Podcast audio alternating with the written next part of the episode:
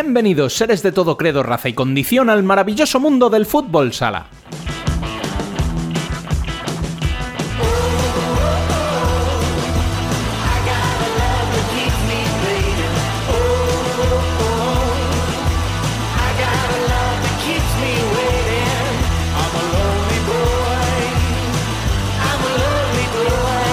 Se acabaron los amistosos y las pruebas de pretemporada.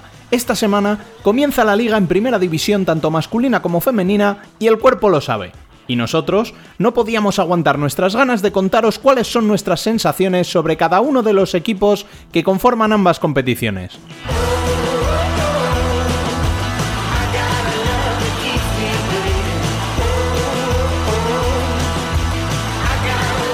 Arrancamos, no sin antes recordaros que para más noticias sobre fútbol sala podéis seguirnos en nuestras redes sociales. De hecho, esta semana es especialmente importante que lo estéis porque tenemos una gran sorpresa para vosotros. También, leernos en nuestra web futsalcorner.es y vernos en el canal de YouTube. Además, podéis uniros al debate en Telegram, donde ya somos más de un centenar de personas charlando sobre nuestro deporte favorito. Al habla, una semana más y una temporada más, Rubén Robles. Sed todos bienvenidos a Futsal Corner, una visión global del fútbol sala.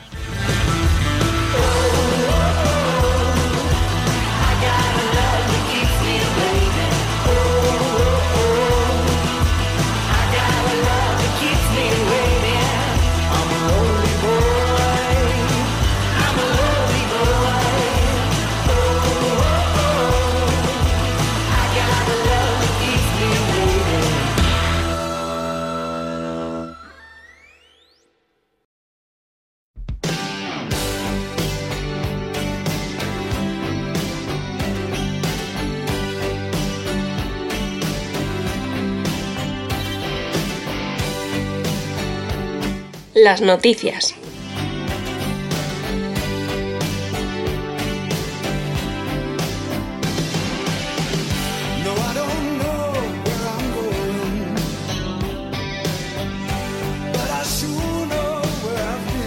Comienza la temporada 22-23 y la primera división masculina empieza por todo lo alto. Partidazos de la talla del derby catalán entre Industria Santa Coloma y Barça, un Movistar Inter Jaén Paraíso Interior o un Córdoba Patrimonio Noia con dos equipos que quieren presentar su candidatura a dar guerra. El resto de la jornada se completa con el Jimbi Cartagena Betis, el Aspil Jumper Rivera Navarra, el Pozo Murcia Costa Cálida, el Levante Viña Albal y Valdepeñas, el Manzanares Queso El Hidalgo Palma y el Bisóquer Uma Antequera Osasuna Magna.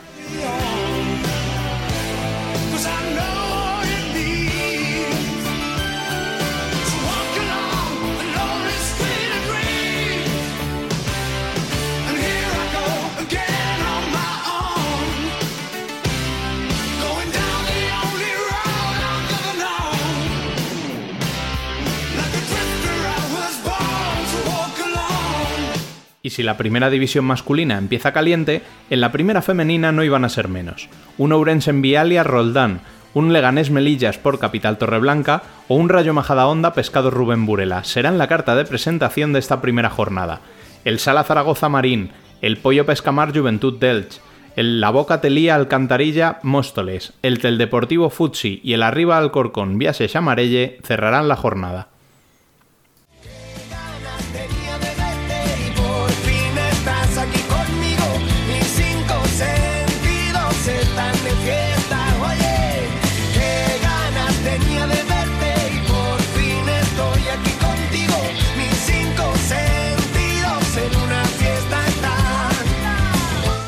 Debate.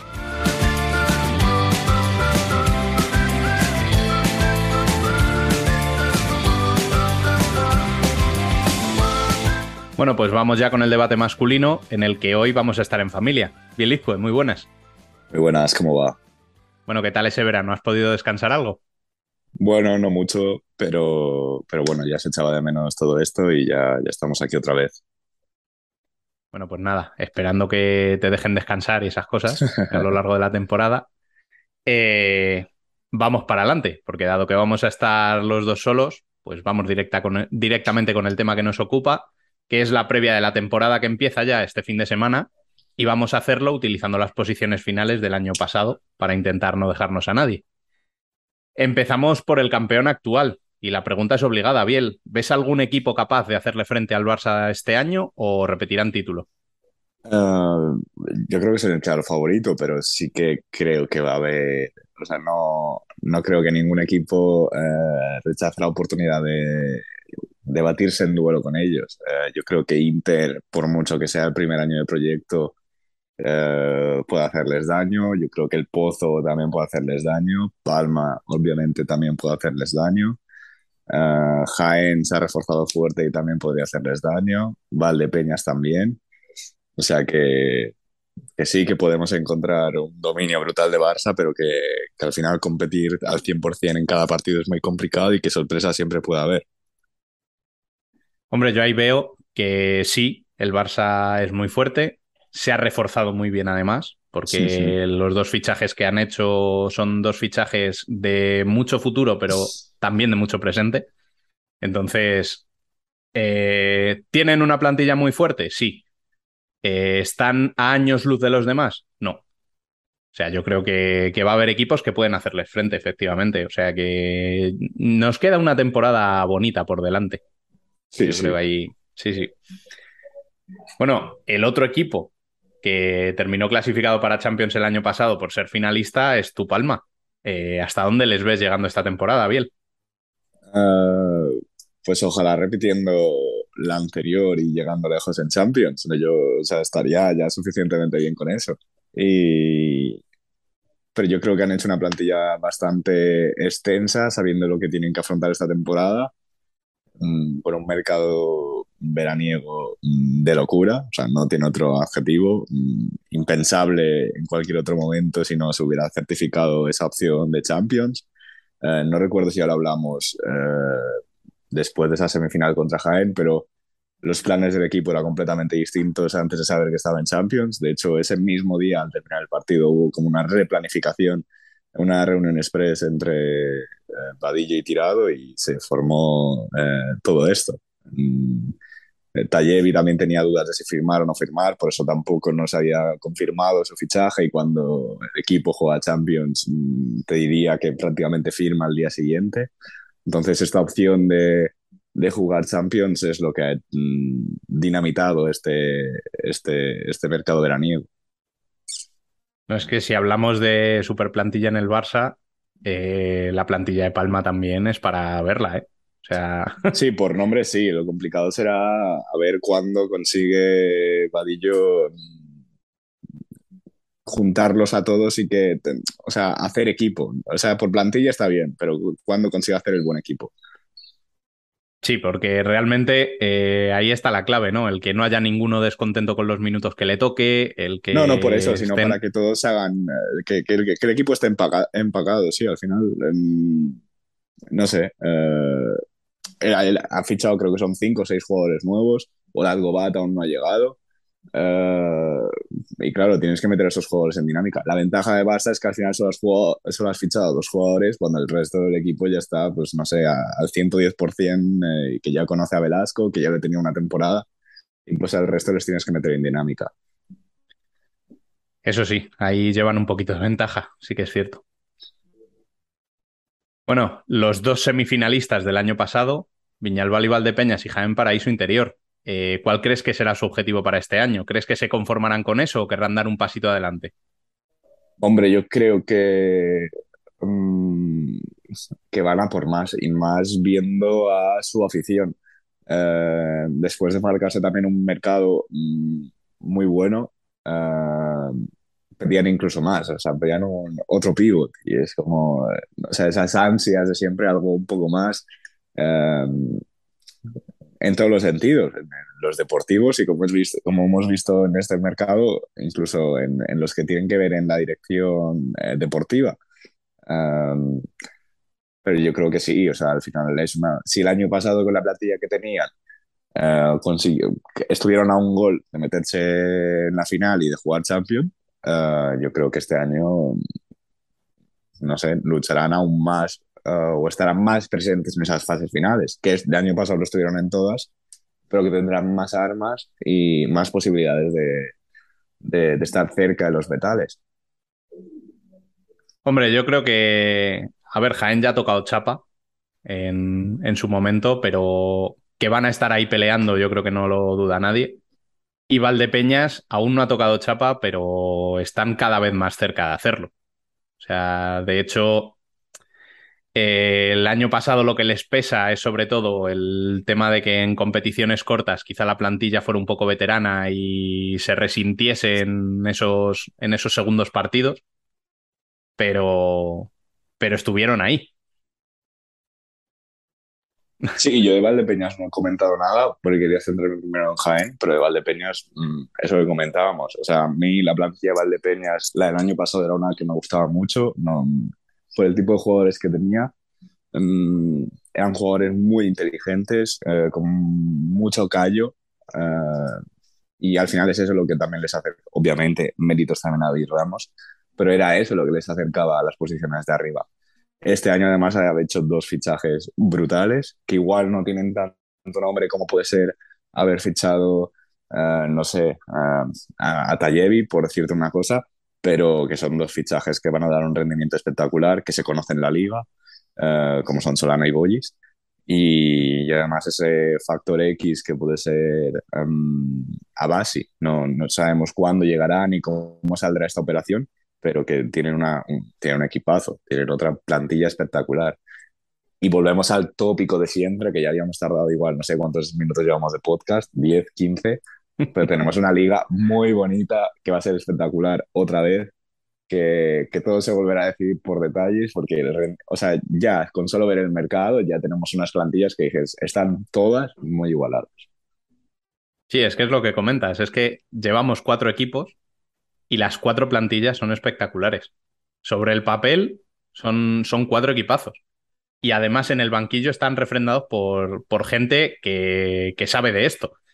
Entonces, va, a ser, va a ser muy interesante ver por dónde lleva cada, cada entrenador a su plantilla, pero, pero vamos, no tengo ninguna duda de que estos cuatro equipos van a estar en Copa y Playoff, seguro.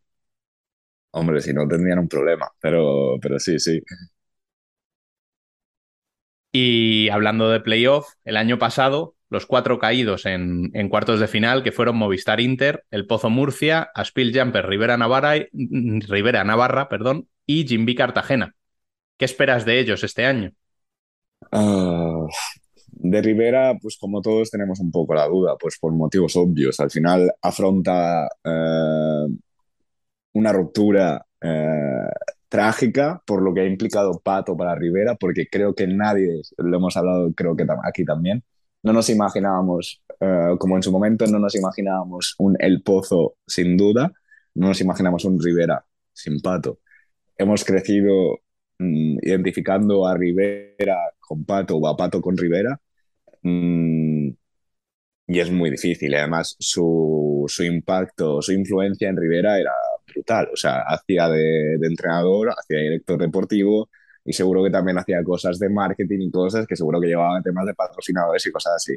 Em, era el hombre del club, por decirlo de alguna manera. Mm. Y, y, las opciones de Rivera salían de, de la capacidad de, de, Pato. Entonces, afrontar este, este cambio de ciclo será complicado, sobre todo al principio.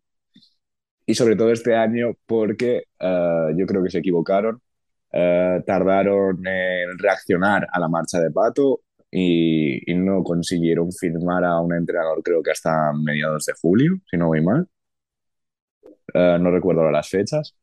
Y, y claro, tenía una situación complicada porque muchos, jugadores, muchos de sus jugadores terminaban contrato en junio y tuvieron que renovar a toda la plantilla sin consultarlo con el nuevo entrenador, con las trabas que se implica. Uh, ya no solo para conseguir a un nuevo entrenador, sino para cuando lo tengas, al final esa plantilla no la ha construido ese entrenador y, y no estará cómodo del todo, también es más complicado eso. Pero, pero bueno, Diego Ríos es un entrenador suficientemente contrastado y creo que por mucho que el objetivo real de Rivera pueda ser la salvación yo creo que, que la conseguirá de manera holgada. Sí, a ver, o sea, yo no tengo dudas de que, de que Rivera en principio este año no estará peleando por el descenso. O sea, como muchísimo, como muy abajo, les veo en, pues en la típica tierra de nadie, esa que, que llamamos, pero, pero no creo que tengan problemas. Tanto entrenador como plantilla tienen. De hecho, el, el núcleo fuerte de la plantilla del año pasado está ahí. Entonces, yo creo que, que bueno, hay cosas que, Diego Ríos cambiará sobre lo que hacía Pato, lógicamente. Cada, cada entrenador pues, pues tiene su, forma de, jugar y de hacer, hmm. pero, pero bueno, con los jugadores que tiene, que son jugadores de calidad en principio, no deberían tener problema para acoplarse Diego Ríos a ellos y ellos a Diego Ríos. Y luego de, Cartagena, eh, no sé, yo siempre con Jimby tenemos esa duda de, este año que, bueno, esa duda y nunca mejor dicho, eh, con Jimby tenemos um, ese run run de este año ha habido también como una pequeña reducción de presupuesto con las salidas que han tenido, pero además creo que no han acertado del todo en la dirección deportiva o que no tienen claro qué quieren realmente. Um, sobre todo lo hemos visto durante los últimos meses de competición de la pasada temporada y ahora en las últimas semanas. Uh, iban 100% enfocados en, Igor, de hecho Igor se había despedido de los jugadores y de, la dirección deportiva y técnica de, Palma, o sea, ya había confirmado que se iba. Mm, al final sale que no, uh, no fichan a un jugador parecido a Igor, o sea, como que iban a por él, pero luego no fichan a, digamos, una alternativa. Mm, y ahora en las últimas semanas, cuando tuvieron la mala suerte y la desgracia, la lesión de Juanpi, primero van a por Gordillo y no, no sé, no, no tienen nada de parecido Juanpi y Gordillo. De hecho, Juanpi es ala y Gordillo es pivot. Y además es que no, no tienen nada que ver a nivel eh, eh, característico. Y al final han firmado a, Raúl Rocha, que sí que se parece más a Juanpi, pero tampoco del todo. Em, entonces no, no, sé por dónde van los tiros. No, a mi parecer no tienen claro em, qué es lo que quieren. Mm. Y, y, creo que sí, realmente creo que no han mejorado la plantilla que tenía en la pasada temporada.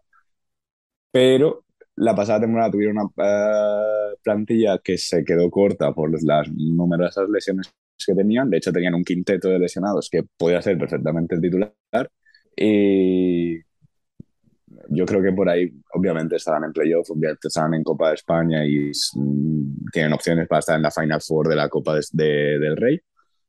Pero no, no lo sé. Creo que los aficionados tampoco que están muy contentos con el mercado de fichajes esa ilusión por el regreso de Baltiño, pero creo que no han dado ese salto a nivel de fichajes como se han hecho el resto de sus competidores. Yo con, Cartagena eh, tengo un problema entre comillas, y es que es el equipo al que me gustaría ver luchando por todo, por afición, por no sé, por, por plantilla, por inversión, pero que tengo la sensación de que no lo va a hacer. O sea, no sé exactamente las razones, pero no les acabo de ver dar el salto. O sea, la temporada pasada se esperaba de ellos muchísimo, sí que es verdad que tuvieron muchas lesiones, y, además, si lo recuerdas, en las dos últimas temporadas ha sido algo similar, porque esta temporada no, fueron, no fueron campeones de invierno porque lo fue Barça, pero en la, hace dos fueron ellos. Y terminaron, creo que fue cuartos o incluso quintos. Y esta temporada algo similar. Eran Valdepeñas y Cartagena, estaban por delante de Palma. O sea, por delante de Palma, eh, Inter, eh, todos estos. O sea, estaban Barça, Valdepeñas y Cartagena y al final volvieron a terminar quintos. O sea, mm, al final también obviamente influyen esas lesiones, pero como que se desinflan un poco durante la temporada. Sí, da la sensación de que arrancan con mucha ilusión, de que van a por todas al principio, pero luego se van deshinchando poco a poco y no sé. Es ese equipo que te gustaría ver, pues eso, dando el salto a semifinales, a finales de alguna competición, y sin embargo, no acaban de arrancar. No sé. Y hablando de arrancar, eh, el Pozo, nuevo entrenador, nuevo proyecto. ¿Qué podemos decir de ellos?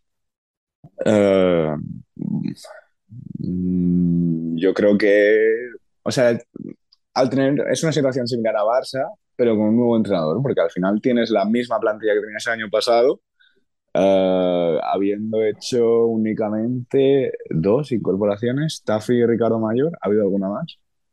Eh, un segundo te lo miro. Mm, Parece que no. Creo que no. No, no, no.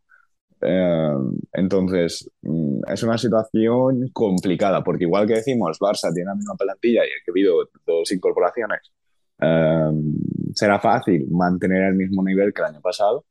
Con el Pozo puedes pensar lo mismo, pero claro, es que el nivel del año pasado fue mm, hasta marzo muy bueno.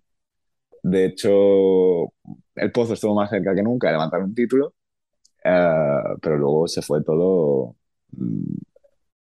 a menos tres. Es que eh, se, Desde aquella famosa tanda de penaltis se acabó. Entonces es complicado. Eh, pues yo creo que con Javi Rodríguez tiene un reto, o Javi Rodríguez tiene un reto apasionante. Además, eh, es conocida la amistad que tiene con Giustozzi.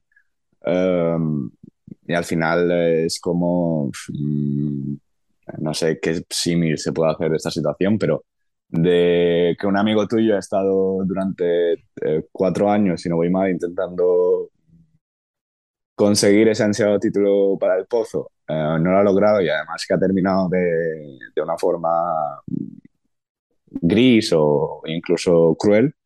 Em, pues estás tú ante ese reto y además ya, ya lo hemos visto, hemos visto titulares grandilocuentes eh, prometiendo que lo va a ganar todo con el Pozo. Entonces, em, estaremos atentos a lo que sucede en Murcia. Mm, esperemos que sea para que Javi consiga ese aire fresco que, necesita el pozo y, veremos dónde, dónde, son capaces de llegar. Pero vamos, yo creo que por plantilla mmm, Barça está a otro nivel por la capacidad, por la plantilla que tiene y por la capacidad de su entrenador. Yo creo que el Pozo es eh, el candidato a ser el segundo. No, no sé si serán capaces de hacerlo porque ya, o sea, me pareció eh, surrealista y de que necesitaba como una explicación casi, sobrenatural lo que pasó el año pasado. Eh, pues a ver qué, de qué son capaces este año. A ver, yo sobre el pozo, eh, lo que decías de las declaraciones de Javier Rodríguez es lo habitual. O sea, cuando estaba en Industrias decía lo mismo. Sí. Eso no, no me sorprende. Yo creo que, también es más un mensaje a los jugadores que, realmente a, la afición o, al resto de aficionados. O sea, él sabemos la mentalidad que tiene, él no le gusta perder ni a las chapas y, y él va a querer ganar siempre. Otra cosa es que consiga meter a los jugadores en la misma dinámica, pero en principio, por plantilla, por historia y por todo lo demás, el pozo tiene que estar ahí y además la temporada pasada lo estaba. No sé muy bien por qué se deshincharon como se deshincharon. No sé si es que la posibilidad que, que veían ellos de ganar un título era esa Copa de España y cuando se esfumó directamente desconectaron y dijeron, bueno, pues el año que viene nuevo proyecto y ya veremos. Pero, pero sí que es cierto que en liga podían haber llegado mucho más lejos. O sea, por plantilla tenían que haber estado, pues eso, en unas semifinales como mínimo.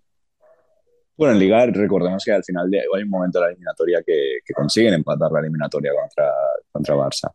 pero, pero sí, sí, estuvieron realmente lejos de... A partir de la Copa de España... El mayor, problema, el mayor problema fue que se dejaron ir en Liga y en ese cruce te toca el Barça y, hablando mal y pronto estás jodido. O sea, en el momento en el que tú vas por el lado del cuadro del Barça. Y no solo por eso, o sea, el trauma que tiene que tener el Pozo con Barça después de los últimos años. No, no recuerdo cuántas finales son, pero hmm. en los últimos, todas las finales que ha jugado el Pozo en el, último año, que si no voy mal, han sido contra, bueno, contra Barça y la de Copa del Rey del año pasado contra Inter. Pues esa es la historia. Eh, entre que les tienen comida la moral en las finales y que, que no sé muy bien por qué desconectaron totalmente en ese final de liga, era un poco obvio lo que iba a pasar ahí. Pero, pero bueno. Y el último de este grupo es mi Movistar Inter. De nuevo, nuevo proyecto. Ya hemos hablado de, de la salida de Pato de Rivera y donde llega es, es aquí a Inter. Eh, a mí me ilusiona como, como al que más. O sea, yo creo que no podía haber hecho Inter otro fichaje que ilusionase más a la afición. No sé cómo lo ves tú. Sí, o sea, al final, en los últimos, o sea, era algo que se le pedía a Inter, o sea, volver a conseguir un, no, no te pido a nivel de resultados, es lo mismo consigo Jesús Velasco, sino a alguien en el que confíes para, para crear un proyecto similar a ese. Mm, no sé hasta dónde llega la paciencia de, la directiva, vale que ha habido cambios con la salida de, de Lorente, de la dirección deportiva, um, y pues, pero se necesita paciencia para conseguir estos, eh, que, estos cambios. ¿no? En mi opinión no se tuvo demasiada con, con Tino Pérez, por mucho que um, el año pasado los resultados no, no fueran los mejores al principio de liga, pero creo que también hay que ser capaz de, pues no sé, de quitar el ruido y de analizar realmente lo que va pasando durante una temporada y, y a partir de ahí analizar. Mm, creo que es importante eso, tener esa paciencia con Pato, porque al final es una... Pato nunca ha entrenado a un equipo de la magnitud de Inter, no, no ha dirigido un vestuario como el que pueda haber, mm, los egos que pueda haber en un vestuario como Inter. Mm, Pato también está ante un reto nuevo. Mm, entonces, no, no esperemos que, que Inter vaya a jugar en la jornada 5 como lo hacía el Rivera el año pasado en, la jornada, en los playoffs. También hay que saber eh, cómo funcionan las cosas y que, que, no, que esto no es magia, que no es fichar a Pato y que ya juegas mm, perfecto. Entonces, no sé si la urgencia de resultados en Inter mm, podrá pesar eh, a, esa paciencia que requiere la implantación del sistema Pato. Eh, a ver, yo el tema de, Tino Pérez, mm, la sensación es que se le ficha porque no se encuentra nada mejor en su momento y, y, no se confiaba del todo en él. O sea, se le mantiene los dos años que se le mantiene porque gana títulos. Pero el único año en el que no los gana, pues... Y además con declaraciones bastante feas, digámoslo así, eh, por parte del club. De que no jugamos bonito, de que es que así no se puede, es que entonces, no lo sé. O sea, a mí me da mucha pena porque la verdad es que la relación que, que yo he podido tener con, con, Tino Pérez ha sido siempre muy correcto y, y no hemos tenido jamás ningún problema con él. Siempre un tipo muy educado, muy... Pero la forma de salir quizá no haya sido la, la que esperábamos todos. Porque al final es un entrenador con mucha experiencia y, y no sé, o sea, él conoce también la liga y, y, conoce muy bien todo lo que se mueve. Pero, pero no lo sé. No sé si, si es que no llegó a, a, ganarse al vestuario, si es que desde arriba ya el proyecto nació muerto, que puede ser. Pero, pero bueno, eh, ya digo, entrenador nuevo. Eh, para mí, el entrenador que mejor fútbol sala hace de la liga sin ninguna duda. Quizá estando ahí con, con Velasco, pero, pero a nivel de, de, juego, de juego vistoso, digamos, para el sí. espectador, yo creo que no hay otro a su nivel. Y si eso era lo que se buscaba en Inter, ahora hay que tener la paciencia con él. Porque eso no se consigue de un día para otro. O sea, yo creo que el verdadero Inter lo empezaremos a ver a partir de la segunda vuelta. Y si nos fijamos en estos pasados años de Rivera, siempre ha sido así. En cuanto empezaba con una sí. plantilla nueva, la primera vuelta era, bueno, era un Rivera, pero no era del todo reconocible. Y en la segunda vuelta era cuando empezaban a ganar esos automatismos, a jugar de memoria, y era cuando daba gusto verles. Espero que en Inter lo cojan antes, sinceramente, por tema de resultados y demás, sobre todo por la tranquilidad de Pato. Pero, pero soy consciente de que ese sistema cuesta y a los jugadores les cuesta adaptarse a él. Yo supongo que van a estar ahí luchando por todo. Eh, es lo que se les exige desde el club y es lo que yo creo que vamos a ver. Pero, pero, ya digo, desde la afición sobre todo tenemos que tener mucha paciencia con el equipo porque las primeras semanas, pues eh, supongo que serán duras. Y además mm, empezamos en casa contra Jaén. o sea, que no es un partido fácil, ni mucho menos. Bueno, eh, el equipo que estuvo a punto de meterse en playoff el año pasado eh, fue Industria Santa Coloma, que fue el que lo luchó hasta el último momento. ¿Y crees que estarán ahí otro año más? ¿O con la salida de Javier Rodríguez y la salida de Drahovski, de Sepe, tienen que empezar a pensar en un nuevo proyecto y a simplemente mantenerse en la categoría y ya está? No, yo creo que pueden esperar algo similar o incluso un pelín por debajo a lo mejor, porque creo que em, a nivel de entrenador creo que Closas es mejor que, Javi, tiene, o creo que tiene más experiencia y que mm, Javi puede tener ese factor mm, diferencial o puntual de haber sido un, grandísimo jugador y pues sabe de qué va esto. Pero que creo que Closas es mejor como entrenador. Mm, también tiene más experiencia. Conoce mucho a los jugadores que tiene, mm, aunque sea su primera temporada como, como entrenador de, Industrias. Y, creo que a lo mejor ese cambio de entrenador compensa las bajas que han tenido con Drahovski y, Sepe. Pero creo que sí que vamos a tener a Industrias otra vez luchando por entrar creo que será complicado que entren porque ahora cuando vayamos analizando más equipos creo que hay otros que son más candidatos a entrar que, no industrias. Sí, a ver, yo ahí estoy contigo en que quizá lo vayan a tener más difícil todavía que el año pasado por, plantilla. No sé si por entrenador, porque la verdad es que no, acabo de, conocer del todo a, a Closas, pero eh, a ver, lo que se ha ido era muy gordo en esa plantilla.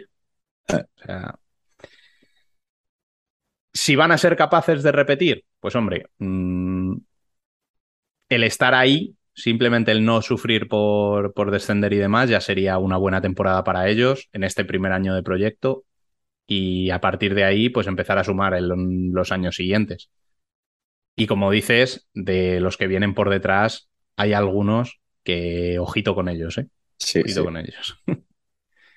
Porque la temporada pasada, en Tierra de Nadie, tenemos un grupo de cuatro equipos. Tenemos a Levante, a Córdoba, Manzanares y Osasuna Magna. Eh, ¿Aspirarán a algo más este año alguno de ellos?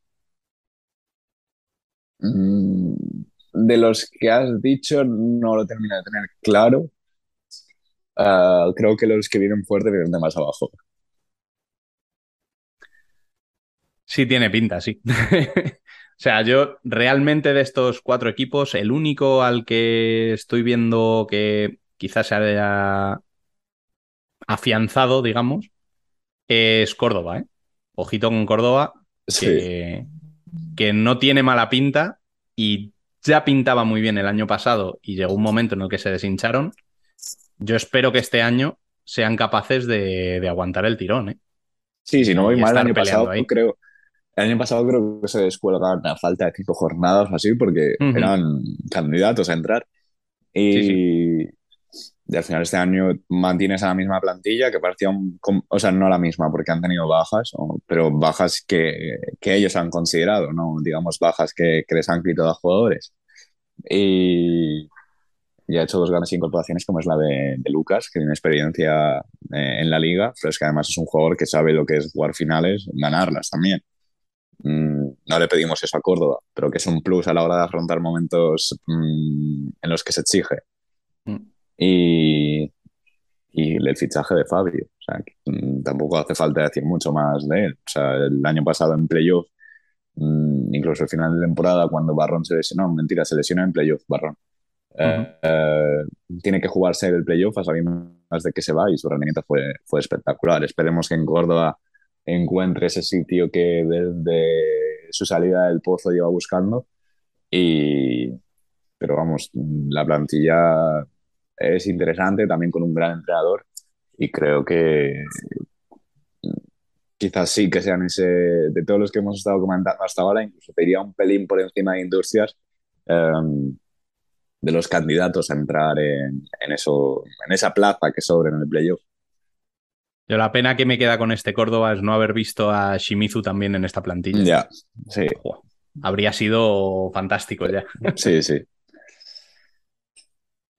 Y mm, bueno, jugueteando con el descenso el año pasado, eh, tanto que estuvieron hasta la última jornada pendientes de si descendían o no, estaba Betis. ¿Reaccionarán y les veremos luchando por cosas importantes? Mm, yo creo que lucharán por estar ahí. Mm, y creo que también les veo por encima de Industrias. Ayer justamente les pude ver y, estuvieron muy bien. Y eso que aún no tienen a todos los jugadores porque les faltan eh, a los dos que tiene, ya no sé si es uno o dos, que tienen el europeo mm, en el sub-21. Pero, pero se ven cositas. Y, claro, también entrenador nuevo, tampoco pretendamos que, que el rendimiento sea inmediato, pero mm, tiene un entrenador con experiencia mm, y al final plantilla tenía con todos los cambios que han tenido, creo que también tiene una plantilla bastante buena. Y yo sinceramente creo que tampoco sería sorpresa para muchos que, consigan meterse o en Copa de España o en, o playoff. Yo es que para mí fueron la decepción del año pasado. Sí, sí. Se esperaba mucho más arriba. Entonces, y mira que Levante eh, se la pegó y fuerte el año pasado, ¿eh? Pero para mm. mí la decepción más gorda fue Betis. O sea, un equipo con esa plantilla tenía que estar muchísimo más arriba y verles pelear por el descenso, no sé. Algo había ahí que yo creo que se nos escapaba a todos y espero que se haya solucionado este año porque si no se ha solucionado me da que, que esto sigue el mismo camino. Pero... Nada, sí, sí, sí, se ha solucionado. Y los dos equipos que creo que eran de los que tú hablabas eh, antes son mm. los dos recién ascendidos. Recién ascendidos, pero que vienen pisando muy fuerte, como son Noya y la Humantequera. Su objetivo es salvarse, sin duda, pero eh, yo creo que les podemos apuntar para algo bastante más grande, ¿no? Yo creo que salvados están ya. ¿eh? en el mercado de fichajes que se han marcado y viendo cómo han actuado rivales que a priori eran de su liga, mm, muy mal lo tienen que hacer.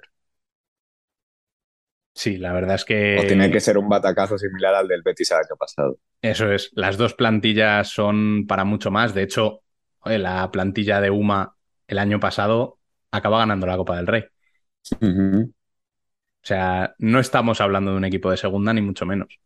Y han hecho buenos fichajes, además. Pues se debe esperar bastante de ellos este año y de Noia es que el equipo que tenían era para competir en primera. Sí. Y además los fichajes que han hecho. Sí, sí, por eso digo, pero es que lo que ya tenían. el año pasado ya podían competir en primera, sí, sí, tal cual. De hecho, eliminan al Pozo en Copa del Rey. Esa es la historia. Y, además la manera en que se han reforzado. Mm, a mí de Uma, em, lo que más me llama la atención, lo que más me gusta es eh, esa sensación de, proyecto real que han hecho este año. Porque si recordamos las últimas temporadas en las que ha conseguido el ascenso, solían mantener la, primera, eh, o sea, la misma plantilla que el año pasado, igual con una o dos incorporaciones discretitas de, de, algún descarte de primera. es que este año ha hecho mm, muy buenos fichajes eh, robando en canteras importantes de, España y, creo que hay proyectos de estos de, a largo plazo. Tenemos esas incorporaciones que decíamos como la de Dani Fernández, que es un cierre mm, muy prometedor. De hecho, algunos incluso le comparan, obviamente guardando las distancias con, con Lozano. Em, la, marcha de Pope de Palma ahí a, Antequera para cumplir su sueño de, estudiar medicina. Mm, Pablo Ordóñez, mm, que es un jugón. Yo, sinceramente pensaba que estaría, este año ya estaría en Jaén, mm, pero no, no aún no, no, le han dado esa responsabilidad y lo han cedido a, a UMA, pero que, que, ya verás, o sea, vais a flipar con este jugador. Y Sergio Barona, que sí que igual es un poco más incógnita porque sabemos que promete, si no, no estaría en, la, en el filial de Inter. Em, le vimos también el año pasado en Zaragoza, pero también una situación peculiar la de Zaragoza, y no pudo brillar demasiado. A ver este año con, con Uma, pero seguro que, que vemos su, su, rendimiento real. A Sergio tengo muchas ganas de verlo. La verdad es que me parece un jugón al final es el primer gran proyecto que sale, o sea, en los últimos años de, de, la cantera de Inter. es mm, el llamado a, llegar a la primera plantilla. Para mí, él y John son mis debilidades, debo decirlo. Mm. o sea, que. ¿Qué decir de, de él? O sea, que espero que la rompa, sinceramente. Pero, pero sí, sí, o sea, la verdad es que la plantilla que tenían ya era buena. Pero sí, eso iba a decir. Más lo, que, tienen, lo que tienen este año es que han, han añadido incluso calidad a lo que ya había. Hmm. Entonces, pues eso, si hablábamos de, de Noia con una plantilla como para competir en primera el año pasado, la de la UMA, pues quizá iría un poco más justa el año pasado, pero mm, habría estado entre, pues quizá en la zona de nadie. Pero es que esta plantilla, con la calidad que le han añadido, puede estar incluso luchando por entrar en ese playoff. Yo no sé si tan arriba, pero sí que se puede, que yo creo que mm, se salvarán rápido, por decirlo de alguna manera. Hmm. Y de Noya creo que tiene un gran entrenador, tiene un plantillón. Mm, eh, sé que es complicado siempre en el primer año, pero yo creo que son candidatos a entrar en Copa de España y, y playoff. Sí, es que yo no recuerdo un proyecto en los últimos años que haya llegado a primera con esa fuerza. Es que en una competición tan exigente como es la segunda, eh, le sobraron, ¿cuánto fueron? ¿Cinco jornadas? Más, más. fueron más, fueron más. Es que... Y, es eso. Si no voy mal, creo que fue en marzo que llegaron de primera. Sí, puede ser. A ver, se sabía ya de antes que iban a ser ellos. Sí, sí, pero La distancia que, llevaban era, era, abismal, pero, o sea, es que un, proyecto así eh, es lo que, lo que llevábamos mucho tiempo queriendo ver. O sea, un equipo de segunda que no estuviera peleando por, por no ser el, último casi. El 26 de marzo.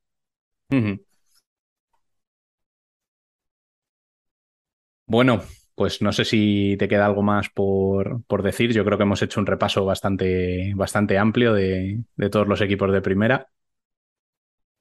Um, yo creo que poco más. Creo que nos vamos a divertir, que, vamos a sufrir también. Uh, pero sí que decimos que las últimas son muy igualadas, pero creo que además esta es ilusionante. O sea, por la cantidad de equipos que pueden estar ahí, mm, por todo lo que vamos a ver, por los nuevos proyectos que hay. Mm, ha habido mucho cambio de entrenador y mucho proyecto nuevo. Mm, entramos en otra dimensión prácticamente. Yo es que la sensación que tengo con este año es que realmente vayas donde vayas, a la pista a la que sea, te puedes dejar puntos allí. Sí, sí, sí. O sea, yo creo que vamos a disfrutar mucho, que, se va a quedar una temporada muy chula. Acabe como acabe. O sea, puede ser que el Barça arrase y se lleve todo, pero aún así, yo creo que vamos a disfrutar de muy buen fútbol sala. Tenemos grandes jugadores, grandes plantillas en la liga y lo que nos queda es sentarnos a disfrutar. Así que, Biel, muchas gracias por estar conmigo aquí en este debate en familia. Este casi, es casi un café. Sí, sí, casi, casi. y nos escuchamos la semana que viene, ¿no? Así es, la semana que viene nos volvemos a sentar para ya analizar la primera jornada.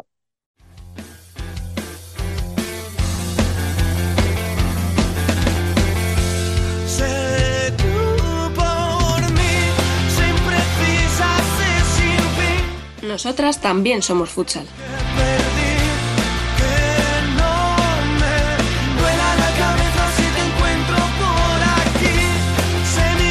Bueno, y vamos también con este primer Jason Futsal de la temporada. Al igual que en el debate masculino, vamos a analizar, como vemos antes del inicio de la liga, cada uno de los equipos de la primera división y para ello tenemos con nosotros desde el norte y arrebatándole un día de playa, algo inexcusable a estas alturas de verano, a Miguel Albo. Muy buenas. Muy buenas, ¿qué tal? ¿Cómo va? Bueno, ¿qué tal el verano? Verano complicado. que haya mucho tiempo que no había tanta fiesta y al final pasa factura. Pero bueno, vamos, vamos llevándolo. Y no podía faltar en este primer Jason Futsal de la temporada nuestro maño más canario. Franca, que muy buenas. Muy buenas, ¿qué tal? Bueno, a ti por el verano te pregunto, porque como vivís en uno constante, no sé si. Sí, aquí la verdad que verano lo que estamos teniendo es mucho calor. Eso sí, más de lo habitual. Bueno, eh, en fin, vamos ya con el debate y vamos, como ya he dicho, a analizar uno por uno a los equipos de la primera división a una semana de comenzar la liga. Eh, por si alguien se lo pregunta, eh, vamos a comentar en el orden de la clasificación de la liga regular de la temporada pasada, ¿vale? Para que nadie se, Sí, para que nadie sí, se enfade. Empezamos, como no podía ser de otra manera, con las vigentes campeonas, Futsi Atlético Navalcarnero. ¿Las veis como las principales aspirantes al título este año, Fran? Sí, siguen teniendo el mismo plantel y encima ya tienen a Vane y a. Joder, ahora no me sale el nombre de esta mujer. Mira que ha jugado María San con su camiseta, pero ahora no me sale el nombre. Joder. Leti y a Leti. Entonces, sí, en principio sí, y más que nada por lo corto que se ha quedado la, la plantilla de Burela. Pero por nada más. Miguel. No, yo totalmente de acuerdo con, con Fran, aparte de esos, aunque Vani ya jugó algún partido a final de temporada, esos dos fichajes que eran de la temporada pasada, que realmente van a ser de esta, mantienen la plantilla, las dos gemelas ya son una auténtica, no son ni proyecto de futuro, ni ya son presente total, una realidad absoluta, entonces yo creo que con lo que dice eh, Fran de, la disminución de la plantilla de, de creo que son las grandes favoritas para, para llevárselo todo. Pero mira, más que eso que habéis dicho, que también es importante, yo creo que el haber ganado el año pasado les hace quitarse un peso de encima. Sí, sí, ese, ese chip de no somos capaces de ganarlas una final, nos tienen la medida cogida, eso ya no está. Ya el año pasado las ganamos, pues eh, este año ya no es, ya no es lo mismo el cómo afrontas, el cómo afrontas la temporada.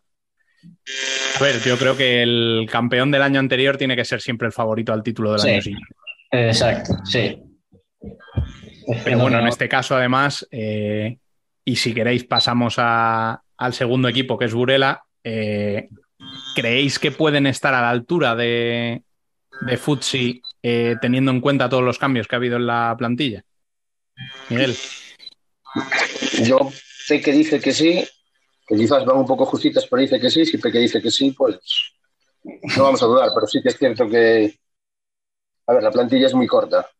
Eh, yo siempre defendí que, que 15 jugadores en plantilla me parecía quizás una barbaridad, que no era necesario, pero claro, es que te quedas con, con 10 y las chicas ucranianas, que de momento solo pueden estar jugando dos, y más o menos aportan, pero claro, es una plantilla demasiado, demasiado corta. Sobre todo, bueno, claro, las bajas de. Yo creo que las- no se no se encontró sustituta para, para Cami porque ya fue demasiado tarde, era, el mercado ya estaba prácticamente, sobre todo en España, cerrado, y creo que es una baja impresionante. O sea, Cami con yo creo que son las dos mejores jugadoras del equipo, la mejor cierre del mundo, obviamente, y eso va a ser una baja muy importante. Pues también la de la de Paz, que eran las dos jugadoras, sobre todo eran las dos jugadoras con las que con las que contaban y las que querían renovar. A partir de ahí, bueno, hay una cosa a favor de, de Burela y es que los títulos se disputan todos en la segunda parte de la temporada. Yo imagino que en este tramo de temporada estarán buscando un par de refuerzos en Brasil, seguramente, porque es lo más accesible. No vas a, en España, en, in- en verano, en invierno, perdón, no vas a, a fichar, pero Muy creo que en. Brasil sí que, claro, en Brasil sí que estarán buscando, no sé si como locos, pero seguramente un par de, de jugadoras. y como tanto la Supercopa como los demás títulos se disputan a partir de es posible que, que bueno que el Burela tenga, tenga sus opciones. Fran, ¿tú cómo lo ves? Sí, a ver, yo creo que sí que van a darle guerra a, a Fusi. La plantilla es corta, pero también bueno, es lo que ha dicho lo que ha dicho Miguel. Yo también veía muchos 15 jugadores en la temporada pasada. Pero yo creo que, que, la plantilla es corta, pero tiene una buena plantilla. Y además, yo creo que salen con hambre. Y eso teniendo a la pequeña con hambre y con revancha y teniendo a la pequeña, y además es eso, yo creo que seguro que se van a reforzar en, en Navidad, seguro. Y, y, sobre todo hay un par de jugadores que son Emiliano Samper, que yo creo que el año pasado quizás estuvieron, pues, no sé si tapadas o no tuvieron su protagonismo, y este año todo indica que tienen que, tener mucho protagonismo, y de hecho, bueno, en pretemporada sí que el otro día Emily marcó un, hat-trick, y si realmente ellas dan, dan el paso adelante que, se les presupone y, demuestran lo que realmente la calidad que tienen, creo que y les dan la oportunidad sobre todo de, de demostrarlo, creo que, que puede también ser un punto muy importante para, para Burela en esta temporada, porque ya digo, esos jugadores tienen que sí o sí dar un paso adelante, seguro. Hombre, yo para mí, en lo del tema de la plantilla corta o no, Burela ha demostrado que es capaz de, de regularse bien a lo largo del año. Mm. No solían llegar siempre muy bien a, a, los, a, los, a los últimos meses de competición, que es cuando se juega todo. Y yo por ese lado no me preocupa demasiado. Lo único, pues eso, el cómo se acoplen todos esos nuevos fichajes que, que tienen que rendir desde el primer momento, porque si no, pues te puedes ver en un, sí. en un lío. Pero vamos, para ellas realmente, habiendo playoff al final, no sí. creo que haya mucha diferencia entre ser segundas, ser terceras. Les da igual. Salvo que te metas en el cuarto puesto, que te toque cruzarte con Futsi, casi seguro. No. El resto, yo creo que estamos hablando de, de una de una final Futsi Burela sí. prácticamente en un 90% de los casos. Mm. Sí. Estoy de acuerdo. Uh -huh. Yo también.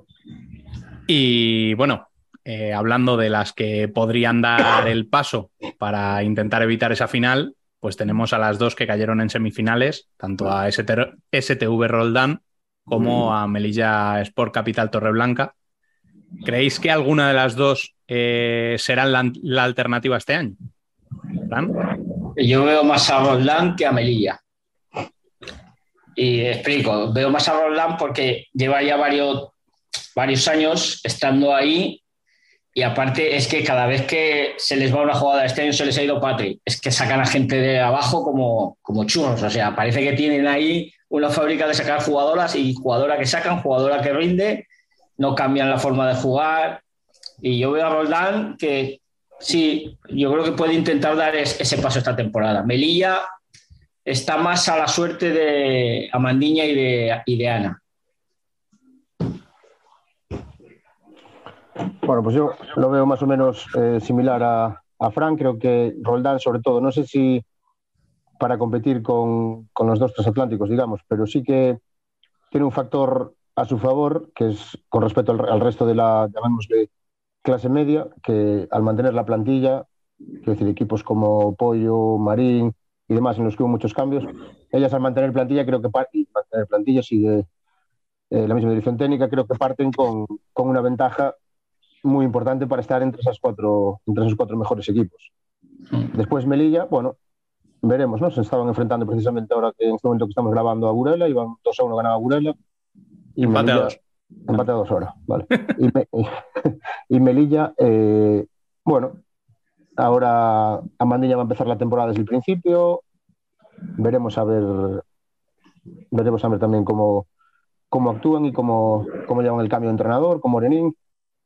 A ver, yo creo que es un poco, no sé, no sé si decir que, que pueden luchar por, por los títulos, seguramente entre las cuatro mejores puede que sí estén, pero creo que es un poco incógnita de momento. A ver, yo con Roldán estoy de acuerdo que es un equipo que va a dar guerra sí o sí, pero a Melilla lo veo bastante más o dando bastantes más problemas de los que de los que apuntáis, ¿eh? O sea, a mí me parece que tiene un plantillón. Y, y este año con Morenín en el banco, yo creo que puede ser un problema ya desde el principio. O sea, no sé. eh, al final, las jugadoras que tienen son para rendir desde ya, porque es prácticamente la misma plantilla del año pasado. Han tenido alguna No. baja, alguna incorporación, pero, No, pero en general son las mismas. sí. Entonces, pero bueno, veremos a ver, a ver si estos dos equipos son capaces de, dar un paso adelante. Eh, a las puertas de ese playoff, eh, el año pasado se quedaron las gallegas de Pollo Pescamar. ¿Creéis que puedan ser la alternativa de, de cara a estar entre esas cuatro primeras, sacando alguna de las, de las cuatro de arriba del año pasado? Miguel. Yo creo que Pollo eh, realmente fichó, creo que bastante bien. Digamos que también clase media, no súper jugadorazos, aunque bueno, salvo Marta Peñalverte, me parece una grandísima noticia que, que vuelva a la Liga Española. Y veremos a ver cómo, cómo llevan también el cambio de entrenador, un entrenador muy, muy joven, creo que, bueno, la apuesta por gente como, como Laura Uña también me parece interesante, Rocío Gómez, bueno, gente que, que hizo muy buena temporada la- la- el pasado curso y, y veremos a ver si son capaces de dar ese saltito que, yo creo que les falta un poco con, con Manu Cosío, que siempre se quedaron a las puertas de meterse, claro, estuvieron dos años sin entrar en la, en la, Copa, de, en la Copa de la Reina, creo que eso sí que fue un, un handicap y una muy mala noticia para, para Apoyo, porque entiendo que es un club que, que por la apuesta que hace tiene que estar siempre en, en esa Copa de, por lo menos en esa Copa de la Reina, y veremos ahora si, si son capaces de, de dar ese saltito. Creo que también es un poco, un poco incógnita. Han perdido a gente como, como Caridad, que creo que es una baja importante. También Ana Rivera, Luisa Mayara, aunque Luisa Mayara con los problemas físicos que tiene casi no pudo, no pudo aportar nada, o muy poco. Y sobre todo a, a Hane, que me parece que sí que es una, que quizás no lo estamos teniendo mucho en cuenta, pero sí que es una baja muy, muy importante. Mm. Fran. Sí, eh, coincido bastante. Para mí, eh, Pollo en teoría tendría que estar ahí y meterse entre las cuatro primeras, pero el problema es ese, cambio de entrenador, cambio de jugadoras y la baja de, de Yane para mí es fundamental. O sea, creo que es un- una baja que puede notar mucho, mucho Pollo. Vamos, vamos a ver cómo le sale con, este, con este cambio que le han dado después de tantos años con Manu, a ver cómo le sale. Sí, a ver, eh, es un nuevo proyecto. Al final eh, te la juegas un poco, ¿no? Al, al cambio de, de entrenador. Si les sale bien, yo creo que pueden ser una alternativa. Sí. O sea, plantilla Sí. yo creo que tienen. Quizá no a la altura de Burela y Futsi, pero sí para poder darle un susto a, a Roldán o a Melilla, ¿eh? Sí, sí, sí. Sí, Sí, sí. sí, la- o sea, yo- Dale, dale, Fran, dale. Sí, yo creo que pla- plantilla tiene. La incógnita va a ser cómo acopla a la gente nueva y cómo acoplan al entrenador con las jugadoras que ya había. Yo creo que eso va a ser el único inconveniente, pero por, por plantilla y por, o sea, por plantilla nombre tendrían que estar entre las cuatro primeras. De hecho, el año pasado, en teoría, se contaba con que se tenían que haber metido entre las cuatro primeras. Sí, yo creo que este año, si el año pasado eh, la lucha por el ter- la tercera y la cuarta plaza fue entretenida, este año va a ser igual o más incluso. O más, sí. Va a haber, va a haber auténticos palos por meterse. Y de hecho, en esos palos por meterse, eh, deberíamos tener a dos equipos que el año pasado estuvieron en posiciones de privilegio en muchas jornadas, pero al final se deshincharon un poco y quedaron un pelín descolgadas, como son Móstoles y Alcorcón. ¿Qué esperáis de estos dos equipos madrileños este año? Uf. De Móstoles, vamos a ver. Porque Móstoles empieza siempre muy bien, pero luego llega a mitad de temporada y empieza a, a caer cuesta abajo. Móstoles es una incógnita. Además, ha, ha habido movimiento de, de, jugadoras, se le ha ido la, el santo y seña del equipo. Vamos a ver cómo sale. Han cambiado también de entrenador, otro, otro banquillo que se ha movido. Y vamos a ver. Y al Corcón, yo al Corcón no le exigiría nada. O sea, al Corcón bastante tiene con haber estado allí y haber plantado la cara que ha plantado. O sea, yo sí creo que puede estar ahí Alcorcón, jugando como está jugando y con la, si consigue volver a, enchufar a, todas las jóvenes y, más lo que se ha reforzado, pero yo en principio al Alcorcón no le exigiría nada. Pues un, poco la misma línea de, de, Fran, a ver cómo lleva Móstoles la retirada de, de Patrick Chamorro, a ver la que lían las hermanas Benete juntas, porque creo que pueden ser un factor muy importante para, para Móstoles esta temporada. Y creo que eh, Alcorcón está más o menos en la misma situación que, que Roldán. consiguen mantener la plantilla, un par de bajas, un par de, fichajes. Todas las jugadoras del año pasado eran muy jovencitas, ya tienen un año más de experiencia en, primera división, compitiendo en la, parte alta. Así que yo creo que entre eso y el buen trabajo de Piru pueden también ser candidatas a, a volver a estar luchando por esa tercera o cuarta plaza. Hombre, yo lo que dice Fran de no exigirlas nada, a ver, mm, son cuatro plazas las que juegan el playoff, es muy complicado estar arriba, pero yo creo que este año sí que hay que exigirle al Corcón estar peleando hasta la última jornada. O sea, sí que esas últimas jornadas en las que se acabaron descolgando el año pasado, este año no deberían pasar. Porque es lo que dice Miguel, ya es una plantilla que conoce al entrenador, un entrenador que conoce la plantilla y con un año más de experiencia a todos. Entonces. No, y sobre todo porque a los equipos muchas veces o lo que se les pide es igualar o superar lo de la temporada anterior. Entonces, un equipo que estuvo al borde de meterse en la final de la Copa de, la Reina. sí, lo que pasa es que lo de la temporada pasada fue algo excepcional, yo creo. O sea, con una plantilla tan nueva y demás, sí que es verdad que rindieron por encima de lo que, se esperaba. Mm. Pero aún así, aún así, yo creo que lo que se espera de ellas este año es que estén ahí dando guerra. Sí. O sea, no que entren en playoff, que, que, ellos yo estoy seguro de que el objetivo que tienen es meterse dentro del playoff, entre las cuatro primeras y estar peleando por la Copa de la Reina y demás, sino estar dando guerra en todas las competiciones. Eso es lo que, lo que yo creo, o lo que yo por lo menos le pediría al equipo.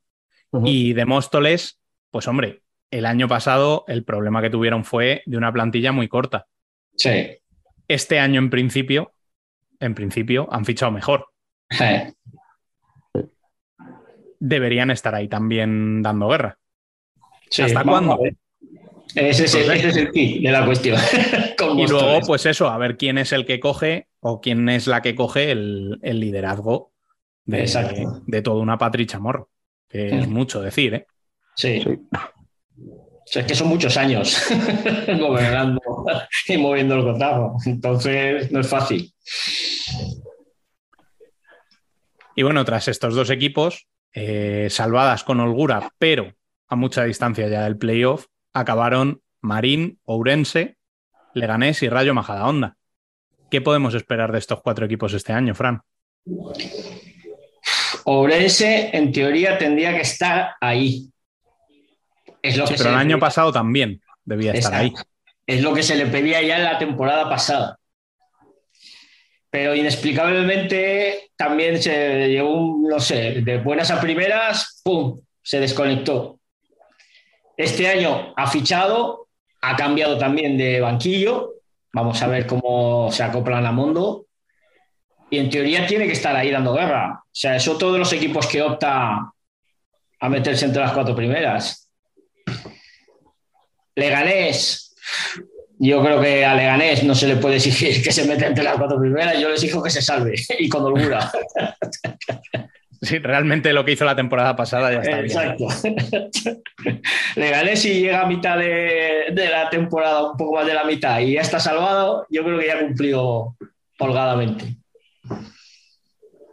Luego el otro era Rayo y Marín. Marín, Marín en teoría, en teoría, tendría que dar un paso más, porque se ha reforzado.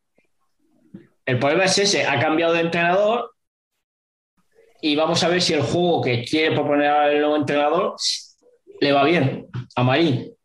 Porque Marín es una incógnita. En teoría, por nombre y por fichajes y por la temporada pasada tendría que estar ahí arriba, pero vamos a ver cómo sale el melón. Para mí, Marín es la incógnita de este año. Sí, Fíjate lo que te para digo. mí también. O sea, yo es saber cómo se abre ese melón.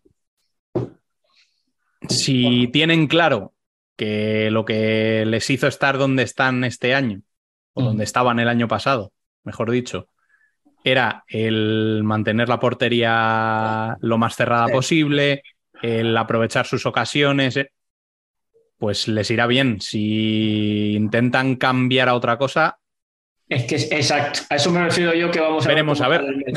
Sí, por eso. Eh, no es fácil. Sea, Es ver. Es complicado. O sea, lo- para mí lo de Marín es complicado. Yo creo que eh, Marín es el segundo año. El primer año, bueno, un equipo recién ascendido. Yo creo que la gente iba, vamos a casa de un, de un recién ascendido. Este año la gente ya va a ir a Marín con otras, además, con otras ya, intenciones. ya no son la sorpresa, ya este año Claro. Sí. son una realidad.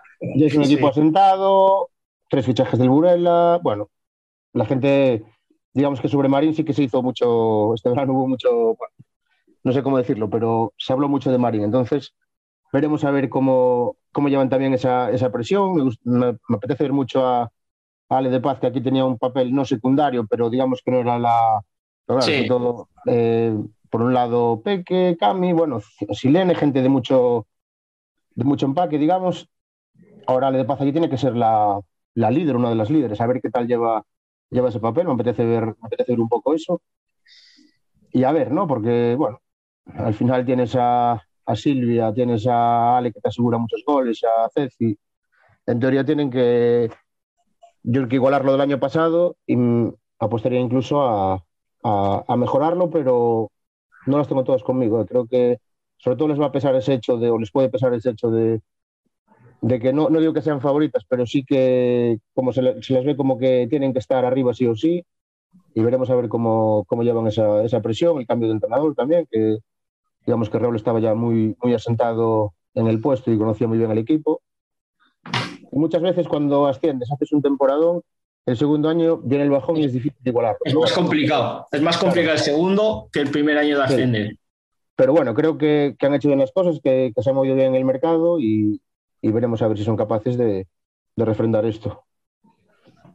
Después, no sé, bueno, volviendo a Ourense, a lo mejor la derrota ayer en los penaltis en la Copa Galicia puede, puede ser un hándicap para ellas, ¿eh? porque empiezas ya la temporada con el pie cambiado y ojito con eso. ¿eh? Aparte, bueno, la lesión de, de Iria Saeta, que parece que ese club sigue, les ha mirado, no, no sé qué les ha mirado, pero tienen muy mala suerte con las lesiones y, y a ver qué pasa, porque yo creo que también tienen plantilla para, para estar en la zona alta, pero creo, yo creo, me imagino que lo de ayer fue un mazazo para ellas, quedar eliminadas en Copa Galicia con, con Viesas Amarelle. Me imagino que fue un mazazo y a ver si, si eso no les pesa por lo menos en las primeras jornadas de, de liga. Y Majadonda y Leganés, pues un poco lo que, lo que decís vosotros. Son equipos que intentar salvarse lo antes posible, sin demasiados apuros. Eh, Majadonda el año pasado lo consiguió sobre la bocina. Leganés tuvo esa pequeña rachita, no sé si entre la jornada 20, 25, 22, 26, que, que libró. Y, bueno, creo que un poco el mismo papel, evitar que las que vienen de abajo les pasen y salvarse sin apuros. Yo, a ver, de Rayo y Leganés, eh, efectivamente espero que, que se salven con holgura o que lo intenten por lo menos, que estén luchando por ello y que intenten dar un susto a las de arriba. Sí, es que si no. Que sean el típico equipo puñetero que no quieras ir a jugar contra ellas. Sobre todo en casa, cuando- claro. sí. Eso es. Que cuando te toque viajar a ese pabellón digas, uff, visita chunga. O sea, Ahí no es equipo de que va a aspirar a títulos, pero el- ojo que el- como el salga Lega- despistado, El Lega para eso es más, es más que, que el Rayo. El Lega sí que es, se le ve, además lo ha hecho estas temporadas, de darte un equipo que te puede dar un disgusto si no vas con las pilas puestas a jugar contra ellas en, en Leganés. Rayo, va- va- yo creo que va a estar como la temporada pasada, o sea, va a tener que apurar para no esperar hasta la penúltima última jornada para, para salvarse. Bueno, y en la parte baja de la clasificación acabaron tanto Sala Zaragoza, que se salvó por los pelos en la última jornada, La y el Juventud, que recuperó su plaza en primera eh, gracias a su fusión con la UA. Eh, ¿Creéis que van a seguir pasando apuros en la parte baja o las veis salvándose más o menos sin problemas este año? Yo, creo que va a pasar apuros, ¿eh? Sí, al, Ju- al Juventud lo veo en el mismo sitio. Sí, Es que esa fusión al final se ha quedado en nada. Exacto. Sí, Porque las jugadoras de claro. la UA no han Han acabado. ha quedado ninguna. tarde, apenas absorbieron a ninguna jugadora. Es un. Sí. claro, si, si me dices que te quedas con mitad del equipo de la UA o algo así, bueno, pues dices, ya tienes una base con la que tirar, pero al final eh, no se quedaron con casi ninguna. Empezaron a fichar con el mercado ya prácticamente, si no cerrado, ya casi todo vendido. Yo creo No, que y aparte es que hasta jugadoras del Juventud marcharon. O sea, es que casi todas, sí. sí, bueno, es casi que todas no, pero complicada. claro. Y, y en cuanto al Sala, es una incógnita. O sea, Sala Zaragoza es, es una incógnita. Ha fichado mucho, pero claro, todo lo que ha fichado. Pues yo, yo creo que no es una incógnita, yo creo que va a estar abajo, seguro. No, sí, me refiero que, que va a estar abajo, pero que es una incógnita. eh, a ver cómo va. Porque traes un, un grupo, claro, un grupo casi todo, no diré nuevo, pero como- Sí, sí, o sea, menos tres jugadoras, el, el equipo Claro. es nuevo. sí, menos Laura y Miriam y Andrés, pues sí, claro. Menos- Y- menos después-. Traes gente que no conoce la liga en su casi la mayoría, sí, o, o todos los fichajes, ninguno, ninguno conoce la liga. Es más, hay algunas no conocen la, digamos, la liga, la liga, o sea, el fútbol sala español. Alguna sí. jugadora creo que incluso viene del fútbol. O sea, Sí, sí. para mí son Vienen del claras, fútbol. claro, claras candidatas. Seguramente en el fútbol sean muy buenas, pero ya sabemos que no es lo mismo. Y se- bueno, hay que también en la fútbol sala, que a lo mejor yo que sé, jugaron en su formación, jugaron a fútbol sala y controlan a nivel técnico táctico y demás, son son unas fenómenos, no lo sé. A lo mejor nos llevamos una sorpresa, pero yo si tuviera que poner dinero, en el descenso pondría a Sara Zaragoza, sin dudarlo. Sí, es que pues yo por eso decía lo de es una incógnita. Vamos a ver hasta yo creo más de más que por la plantilla decía lo de incógnita, pues en diciembre seguirán las mismas jugadoras, algunas se habrá ido, eh, habrá dinero, empezarán los problemas, por eso digo que Sala Zaragoza es una incógnita. Ya es que de los fichajes conoces prácticamente a Analisa y poco más. Sí, sí. No, Ana- Analisa, sin poco más. Las demás, si alguien, si alguien me dice que las conoce, pues le pago una cena. Yo creo que ni Chu Muñoz las conoce. Posiblemente. O sea, Sí, está claro que el proyecto este de aragonizar eh, Sala Zaragoza quedará Sí. por otra temporada. Para esa temporada no. eso, eso va a ser imposible. O sea, lo de agonizar la, el Sala Zaragoza mientras estén al mando los que están, eso no, no va a pasar nunca. Es imposible. En fin, es que lo habéis dicho todo. O sea, un equipo que tiene los problemas que tuvo el año pasado, al final es muy difícil que acabe encontrando jugadoras de nivel para salir de donde está. Es que, Muy difícil. Y en el caso de, de Elche, pues estamos en las mismas. Es que cuando se concretó la fusión, la mayoría de las jugadoras habían decidido ya salir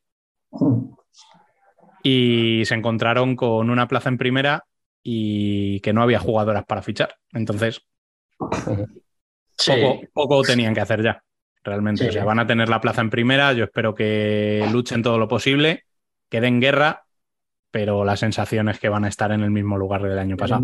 Sí. Igual sumando algún punto más, por el hecho de que ya tiene jugadores con experiencia y demás, pero No, es que aparte, además, las, las dos punteras que tenían se han ido también. Es que ese, es que ese es el problema, que no, no han cogido a nadie de la UA y tus jugadoras más destacadas se han ido.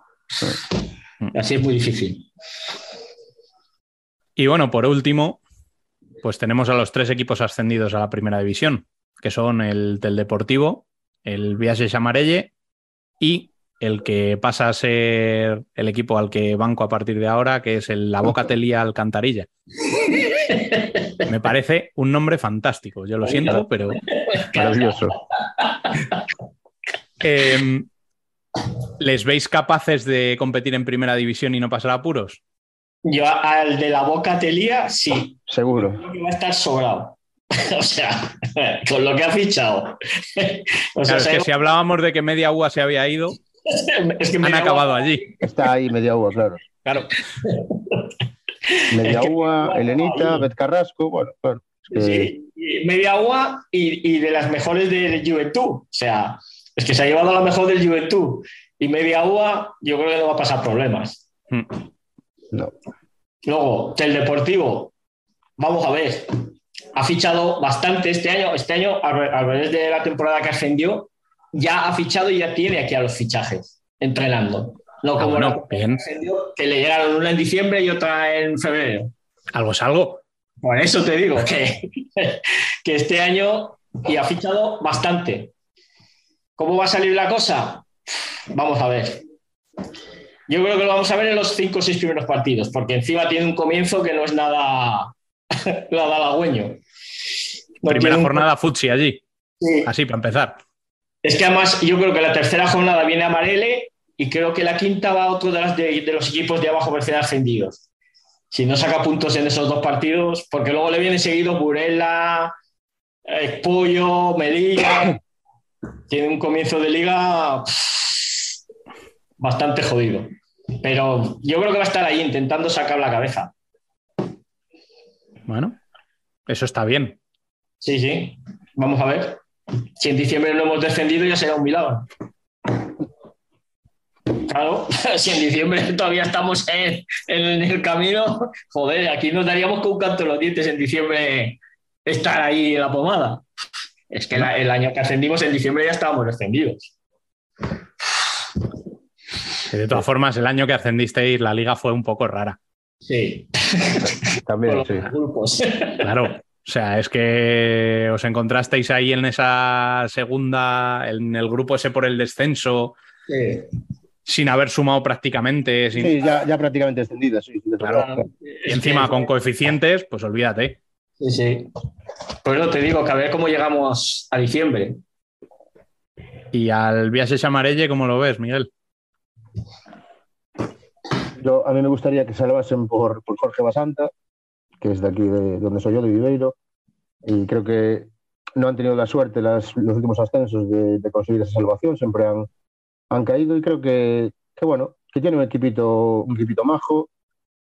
Me gusta, o sea, quiero, tengo muchas ganas de ver a, otra vez a Carol Agulla, que era una jugadora que cuando estaba en Pollo era una promesa, bueno, de las mayores promesas que había en, en Galicia. Creo que estuvo un año de, bueno, tuvo alguna lesión, estuvo un año de Erasmus, a ver cómo, cómo se desenvuelve esta campaña. También Estela, que estuvo otro año parada, Estela Cantero, que estuvo otro año parada.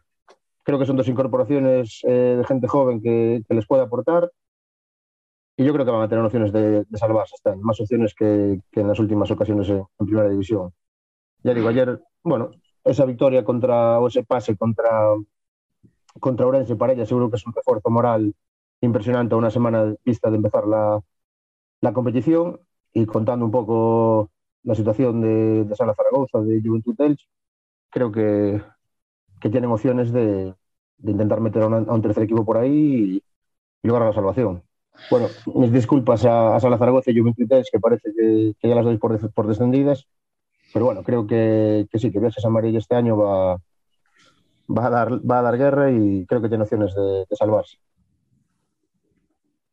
Sí, yo, yo, creo que va a haber bastantes, bueno, en teoría está el Juventud, Telde, Amarele, eh, Rayo, va a haber bastantes equipos ahí viendo a ver quién se va para el hoyo. Va a estar entretenido también ahí abajo la cosa. Sí, lo que esperemos. Menos entretenido, digamos. eso, eso era lo que iba a decir, que esperemos que no haya ninguno que, se descuelgue. Que, no se descuelgue nadie, claro. Sí, exacto. Porque al final eso es lo que le quita un poco de gracia a esa lucha. o sea, ya que es una lucha jodida, por lo menos que la disfrutemos hasta el final. Hmm. y que, no haya ningún equipo que en la jornada 15 no se juegue nada. eso, por eso va a estar lo complicado del Juventud en ese tema. Va a estar complicado. Pero bueno, vamos a ver. A lo mejor nos sorprende y está luchando por el séptimo puesto. Cualquiera sabe. Saber. En, en esta liga, con lo loca que está, yo ya me espero cualquier cosa. Tú a saber. Y O sea, mira, mira si no esperaba nadie a Marín el año pasado y por eso te digo, mira, y mira. O sea que, a En fin. eh, hasta aquí este primer Ellas son futsal de la temporada. Este fin de semana, como digo siempre en el Futsal Corner Express, si tenéis la oportunidad, acercaos a un pabellón para disfrutar de esta liga, que es una locura. Eh, y sobre todo a vosotros dos que habéis estado aquí, Miguel, muchas gracias por renunciar a esa playa por nosotros. Gracias a vosotros por la invitación. Siempre un placer. A los esquiroles que nos han abandonado. Bueno, los esquiroles, ¿qué le vamos a hacer? ¿Qué le vamos a hacer? Son, son así. Sí. Y, y a ti, Fran, ¿qué te voy a decir? Que no sufran mucho este fin de semana con la visita de Futsi. Pues, pues mira, lo tengo mentalizado ya. Es partido y nos viene Fuchi. Bueno, saludaré a las gemelas y, y a Vane, porque bueno, vamos a ver. A ver Y si que no damos la pa- y que no sorpresa. se- y que no se pasen. No, vamos, va- vamos idea, con idea de dar la sorpresa. Con eso lo digo todo. Eso es. No, esa, esa es una buena forma de Esa es la afrontar el partido, sí, señor. Sí, no, a ver, no vamos a salir ya pensando que nos van a golear. Entonces ya, Bueno, chicos, nos escuchamos Venga. la semana que viene. vale, Venga, venga, Un placer. chao. chao.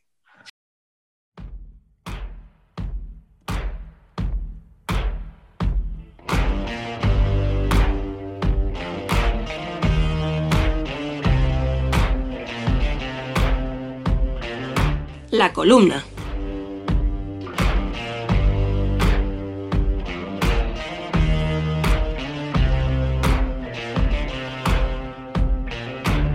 En agosto antes no pasaba nada, ya no se descansa exclusivamente en agosto.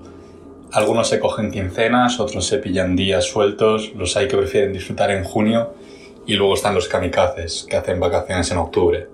En octubre. Incluso los días de vacaciones no son de pleno descanso. Después de todo el año te das cuenta de que lo más difícil es no hacer nada. Igual por eso, después de una productividad exacerbada en el confinamiento, no puedes parar un correo, una reunión desde el apartamento, unas notas en el móvil. Agosto ya no es lo que era, o peor. Agosto ya es septiembre. Empiezas las vacaciones y casi las terminas al día siguiente, como si el verano durara lo que una canción de Rosalía. Antes septiembre esperaba tranquilo. Antes septiembre era la hostia. Antes septiembre era el mejor mes del año mientras descansabas en agosto. Pero ¿qué pasa ahora si en agosto ya es septiembre?